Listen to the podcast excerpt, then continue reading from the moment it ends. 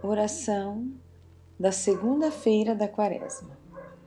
Senhor meu Deus, o vosso mandamento de amor é tão simples e tão desafiador.